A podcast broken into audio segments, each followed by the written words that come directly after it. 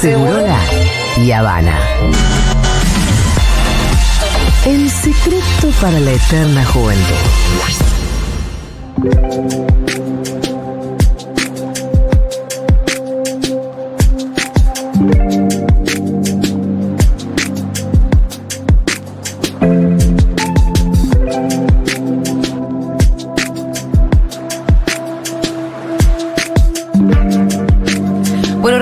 Hablábamos de la importancia de una contención social, Sí. allí donde hay eh, niños y niñas, por ejemplo, con poca contención, con poco acceso a la recreación, sin un sentido de pertenencia, y esto, toda esta conflictividad, cómo puede ser ahí un terreno fértil, por ejemplo, para el narcotráfico en Rosario.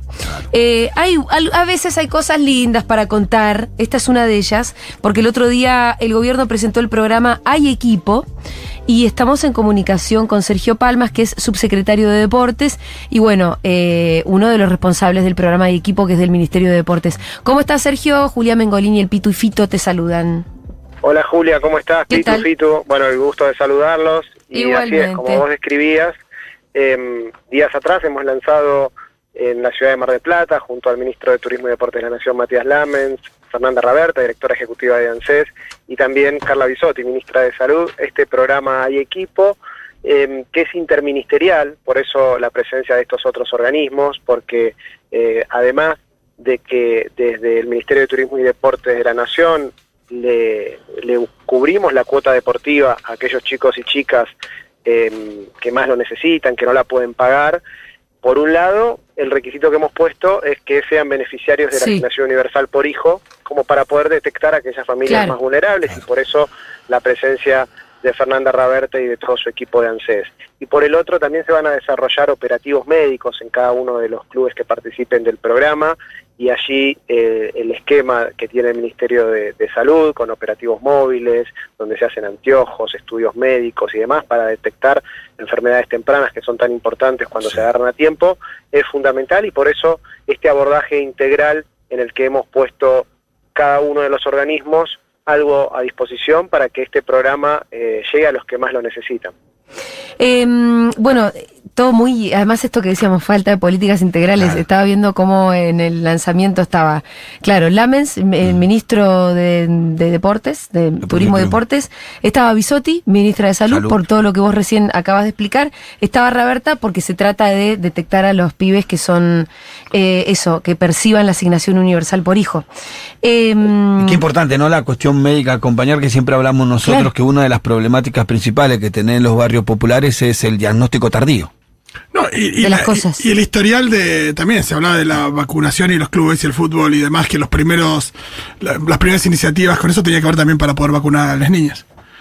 Absolutamente, mira, eh, bueno, el programa en sí busca esto que decían ustedes, ¿no? De alguna manera garantizar el acceso al deporte y a la salud para los chicos y chicas que más lo necesitan. Y allí los clubes de barrio ocupan un rol central. Eh, nosotros desde el primer momento lo- los entendemos como un actor eh, fundamental en el entramado social argentino, que además está tan legitimado como, por ahí es polémico, pero es casi como la escuela pública, ¿no? Sí. Eh, en, en cada barrio, en cada, en cada pueblo de la Argentina, en cada rincón, hay un club de barrio con dirigentes que en la mayoría de los casos son padres, son personas que se acercan para colaborar desinteresadamente, incluso poniendo plata de su bolsillo, y que además muchas veces el Estado le ha dado la espalda, pero ellos siempre estuvieron, los clubes de barrio siempre mantuvieron sus puertas abiertas.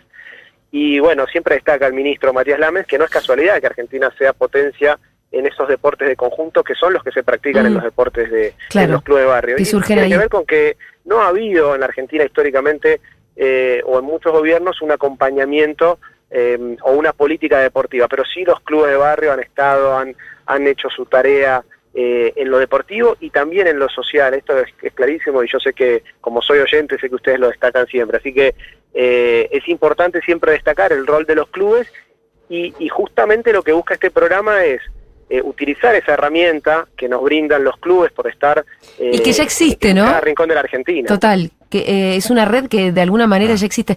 Entonces ahí, digamos, la cuota del club la viene a pagar el Estado. Exactamente. Digamos, para sintetizarlo es chicos y chicas entre 5 y 17 Sí. años que perciban la asignación universal por hijo, esas familias, es el único requisito. se inscriben en el club de cercanía, todo esto se hace de manera Sí. virtual en la página de argentina.gov.ar barra hay equipo, ingresan, eligen los clubes que se hayan anotado previamente en el programa, es la etapa en la que estamos ahora inscribiendo clubes, Claro. eh, donde ponen su grilla de actividades a disposición con una eh, eh, cantidad de cupos y demás.